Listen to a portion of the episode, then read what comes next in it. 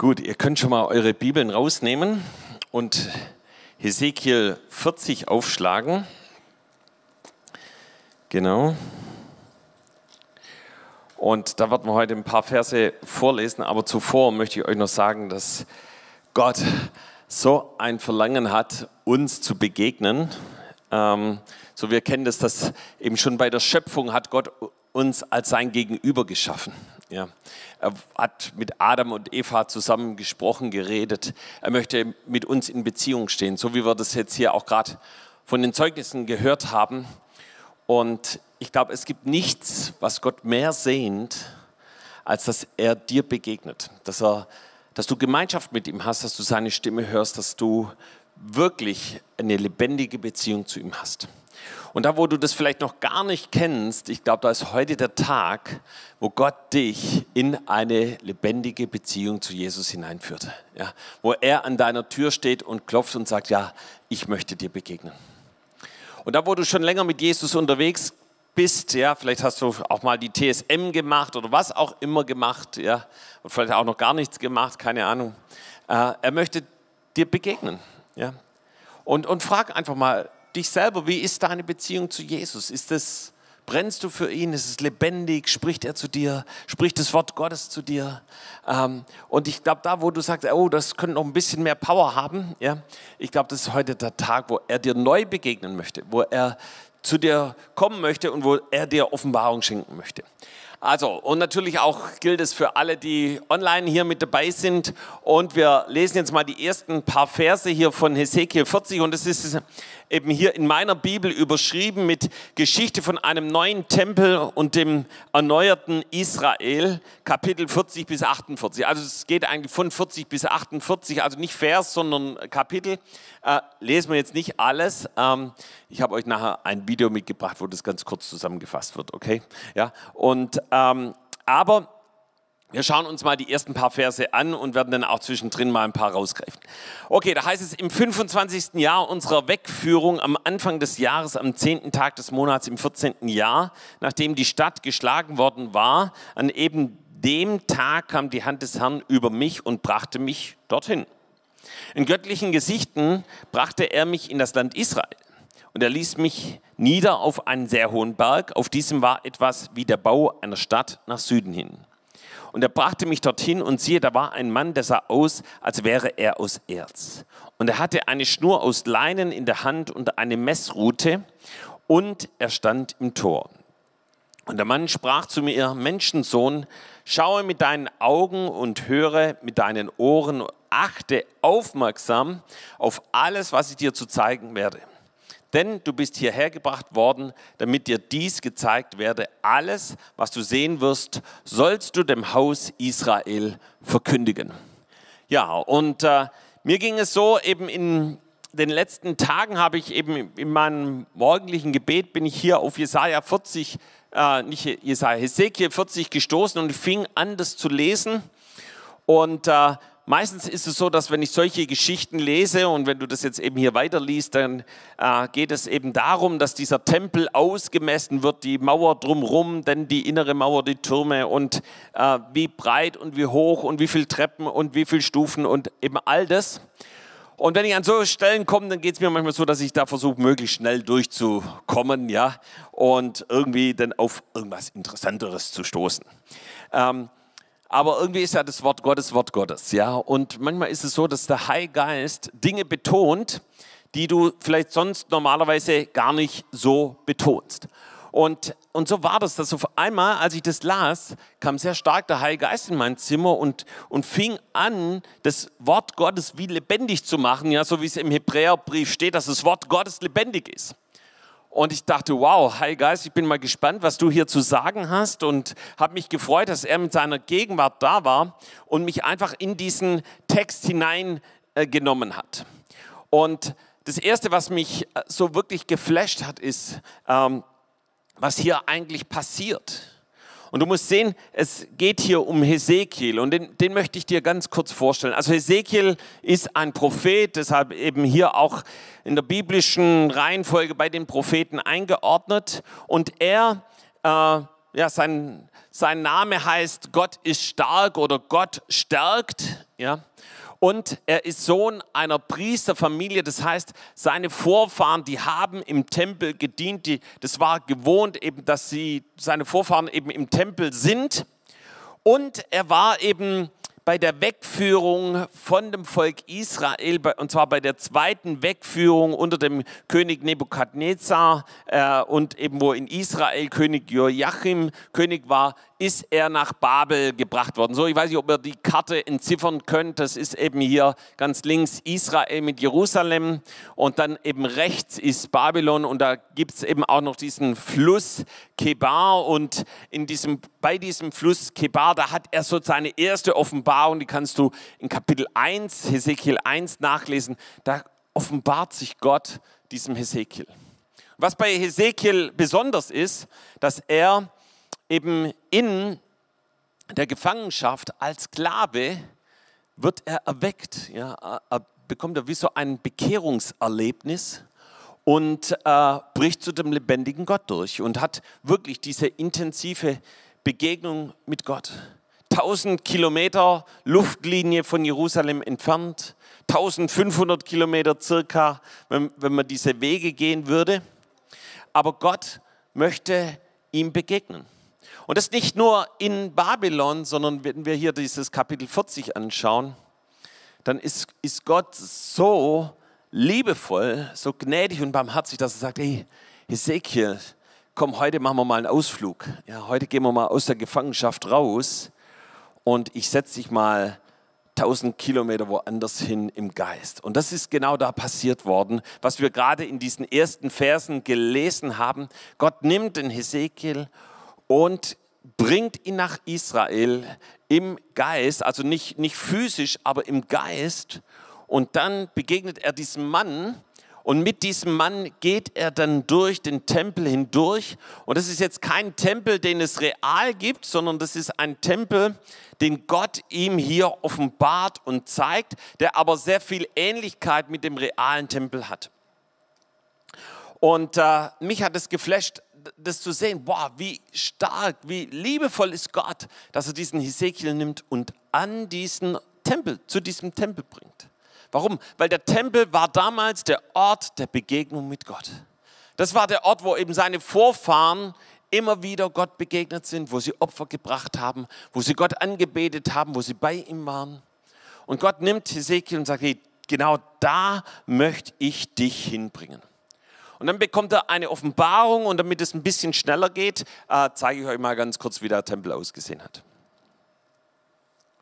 Ja, also hier sehen wir das so, wenn du die einzelnen Maße hier nimmst, die dort beschrieben werden, äh, siehst du auch die drei Bereiche, einmal den äußeren Vorhof, dann den inneren Vorhof und dann eben das Zentrum auch des äh, Allerheiligsten. Ja? So, ihr könnt mal das Bild einblenden, das von der Folie, da man das, sehen wir das nochmal sehr, sehr gut. Ja? Also so wie eben in dem realen Tempel, den es damals in Israel gab, gab es eben auch hier den äußeren Vorhof, den inneren Vorhof, also das Heiligtum und das Allerheiligste.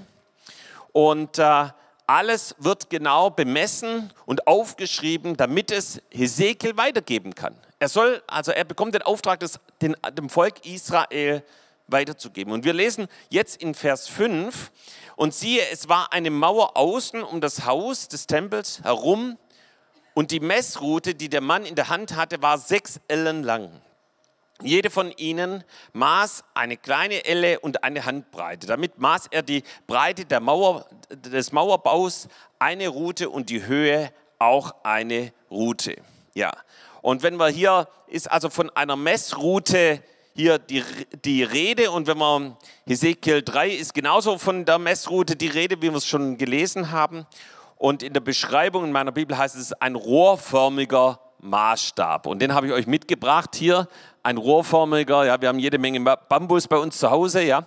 Also ein rohrförmiger Maßstab mit 52,5 Zentimeter. Das ist also eine Elle, ja. Also die Route habe ich euch jetzt nicht mitgebracht, hätte ich auch machen können, aber das wären dann 3,15 Meter, also etwas länger, ja. Und mit diesen zwei Dingern wurde der Tempel ausgemessen, ja, eben wie breit, wie lang, wie hoch, wie tief und so weiter er ist. Und ähm, als ich eben so das las und eben die, die vielen Maße, die da angegeben werden, fing der Heilige Geist an zu mir zu reden, sagt, jeder von uns hat die Bestimmung, so ein Tempel zu sein. Und zwar ein Tempel des Heiligen Geistes. So lesen wir das im Korintherbrief, 1. Korinther 6, Vers 19. Oder wisst ihr nicht, dass euer Leib ein Tempel des in euch wohnenden Heiligen Geistes ist, den ihr von Gott empfangen habt und dass ihr nicht euch selbst gehört? Ja, so das heißt, Paulus schreibt hier, ihr seid dieser Tempel.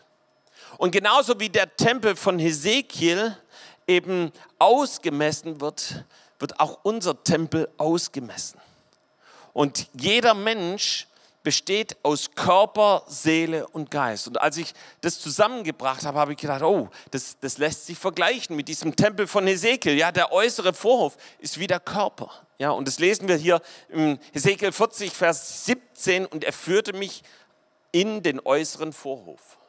Ja.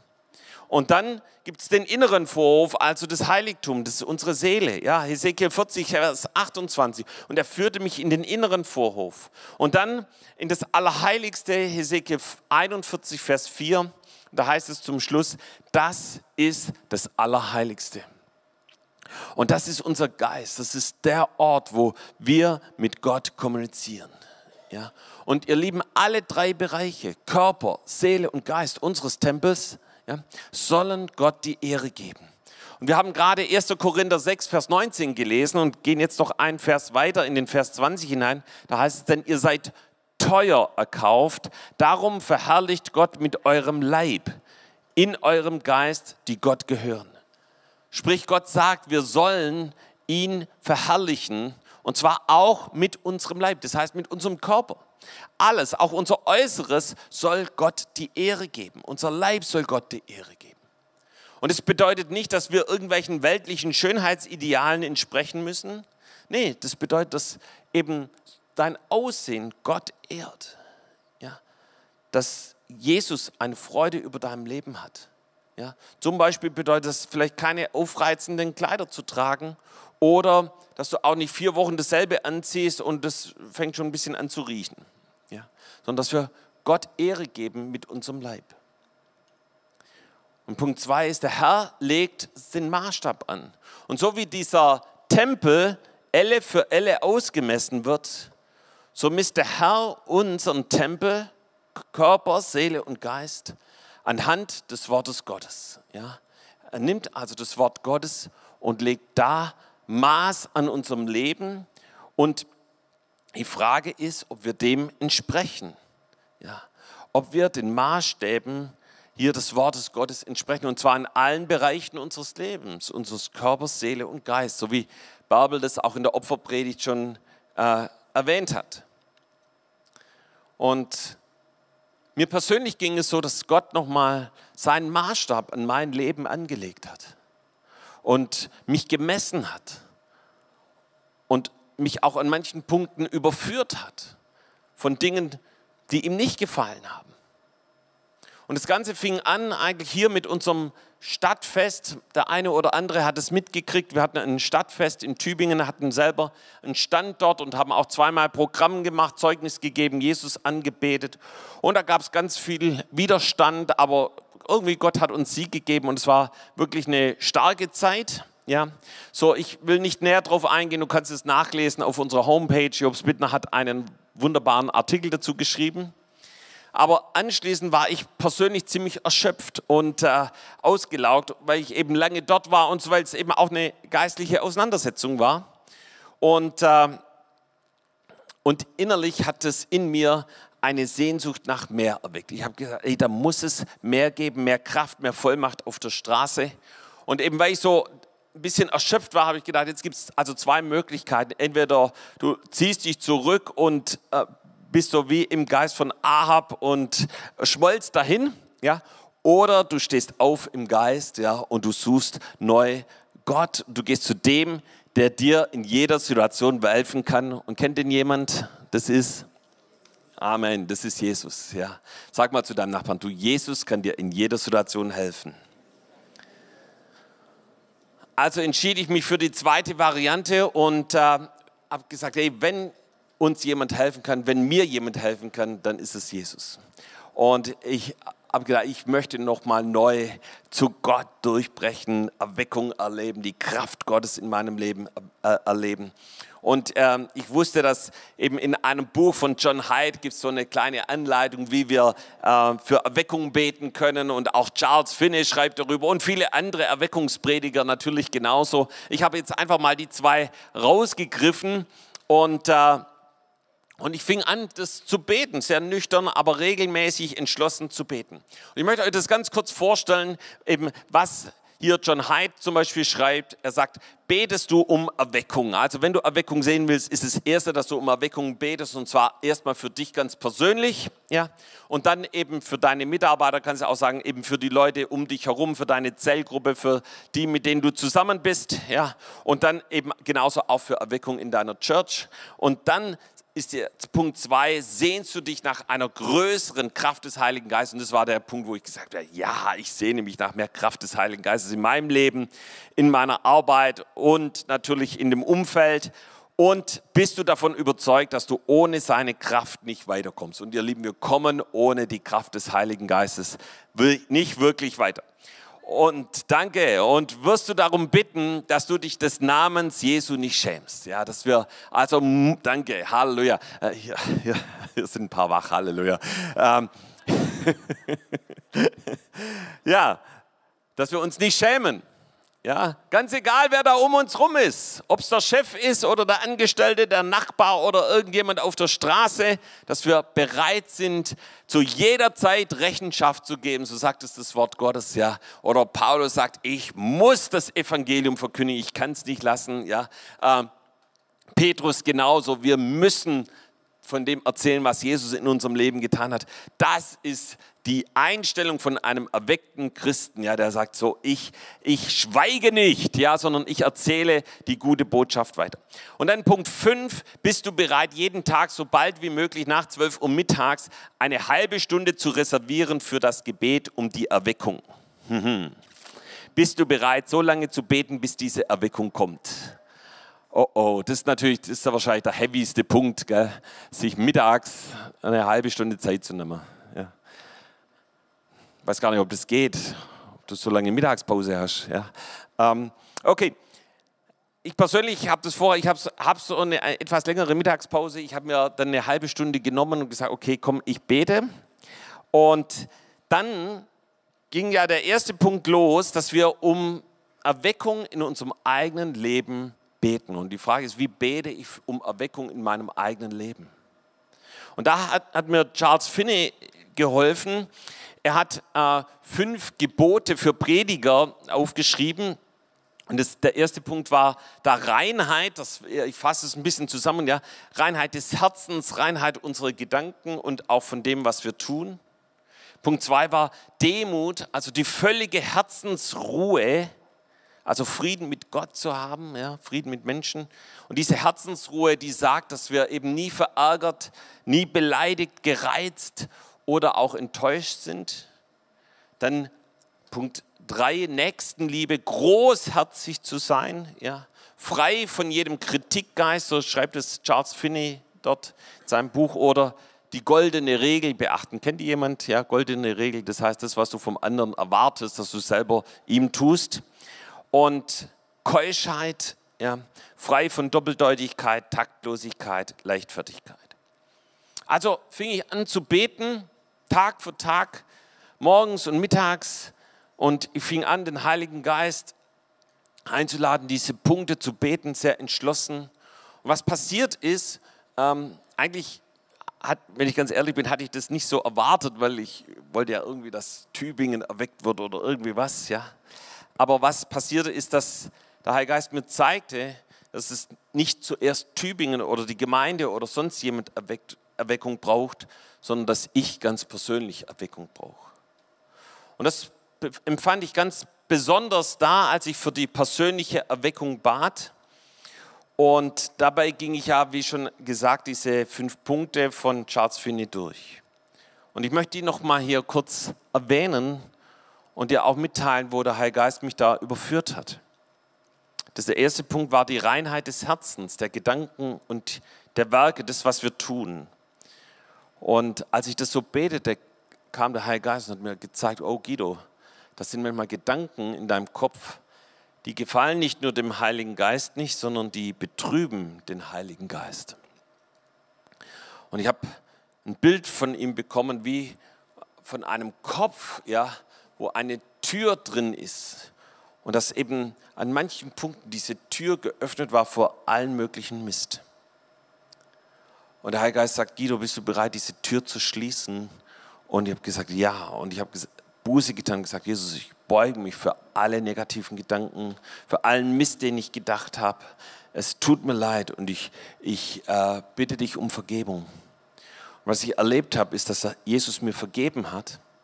Aber nicht nur das, sondern dass diese Tür verschlossen wurde mit dem Blut des Lammes, wie bei dem Volk Israel, als sie das Blut um die, die Tür getan haben und den Türrahmen und der Geist des Todes keine, keinen Einzug hielt.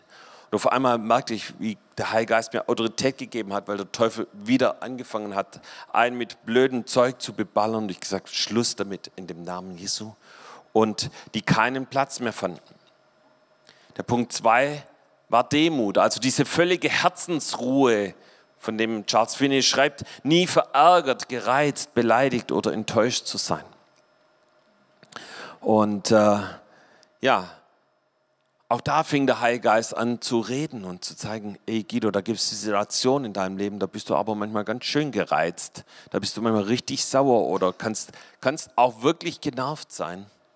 Und ich sah diese Situation und ich habe gesagt, Jesus, es tut mir leid. Ich bin da nicht in dieser völligen Herzensruhe, in diesem Frieden, den Gott gibt.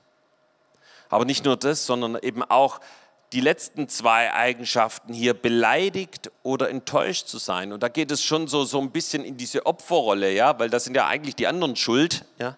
Ähm, aber nein, ich habe kein Recht darauf, beleidigt oder enttäuscht zu sein. Und ich tat Buße. Und ich habe gesagt, Jesus, es tut mir leid. Und wieder gab der Heilige Geist mir im Laufe der Tage ein Bild und hat gesagt, das, das ist ja das Gebet für Demut. Das heißt eben, andersrum, das verärgert, gereizt, beleidigt sein, ist eine Form des Stolzes. Der Heilige Geist fing an zu sprechen, sagt, das ist wie ein Krebsgeschwür, ein geistliches Krebsgeschwür, das immer größer und größer wird. Und wenn wir Erweckung wollen, dann müssen wir für uns für einen Lebensstil der Demut entscheiden und genauso diese Punkte unseres Lebens endgültig und radikal aus unserem Leben eliminieren und ans Kreuz Jesu bringen. Ja. Und dieses Krebsgeschwür, das kann keine Chemo rausnehmen und bekämpfen, sondern das kann einzig und allein durch Inanspruchnahme des Blutes Jesu verschwinden. Und dann kam ich zu dem nächsten Punkt, die nächsten Liebe. Ja, Darf ich mal fragen, wer liebt seinen Nächsten? Ja, so, also ich hätte sofort mich gemeldet, ich liebe meinen Nächsten. Ja, und äh, dazu schreibt Charles Finney, großherzig zu sein. Ja, und oh, großherzig und frei von jedem Kritikgeist die goldene Regel beachten. Ja, so da können wir sagen, großherzig geht vielleicht noch ab. Vielleicht müssen wir auch da die anderen fragen, wie großherzig wir wirklich sind. Aber wie ist es mit dem Kritikgeist? Also nicht nur Kritik alleine, sondern ein Geist der Kritik, und hier in unserer westlichen Kultur lernen wir ja, dass Kritik etwas Gutes ist. Wir lernen Situationen, Dinge zu analysieren, zu hinterfragen und mit Hilfe der Kritik eben etwas zu verbessern. Und da gibt es bestimmt auch viele, viele Beispiele. Doch Kritik kann auch etwas sehr Negatives haben. Gerade dann, wenn wir damit andere schlecht machen, negativ über andere reden, wenn sie nicht dabei sind. Und ihr Lieben, dann machen wir uns schuldig vor dem lebendigen Gott. Der Herr hat mich an der Stelle überführt und mir gezeigt, dass ich in einer Umgebung groß geworden bin, wo eben sehr viel negativ geredet wurde. Und meistens war das sogar so, dass eben andere kritisiert wurden, negativ äh, über, über sie geredet wurde, um selber besser dazustehen.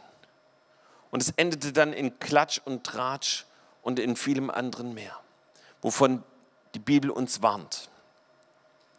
Und auch darüber tat ich Buße. Und der Herr gab mir auch dazu einen, ein, ein Bild und hat mir gezeigt, dieser Geist von Kritik ist wie eine Säure, die dein Geist zu zerfressen droht. Und der ist so ätzend, dass es versucht, dein geistliches Leben zu zerstören. Und irgendwann wird dann alles kritisiert. Ja, die Gemeinde, die Bibel und selbst Gott wird in die Mangel genommen. Aber nicht um irgendwas zu verbessern, sondern nur um andere schlecht zu machen.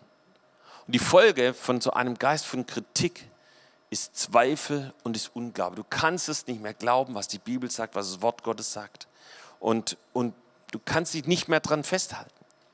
Und die Bibel spricht von, von dem, dass, wir, dass es da eine Lauge gibt, die diese Säure neutralisieren kann. Und ich kann mich noch ein bisschen an die Schulzeit erinnern, dass eben, wenn du eine Säure hast, dann brauchst du eine Lauge und diese Lauge neutralisiert die Säure. Und das lesen wir zum Beispiel Maleachi 3, Vers 2.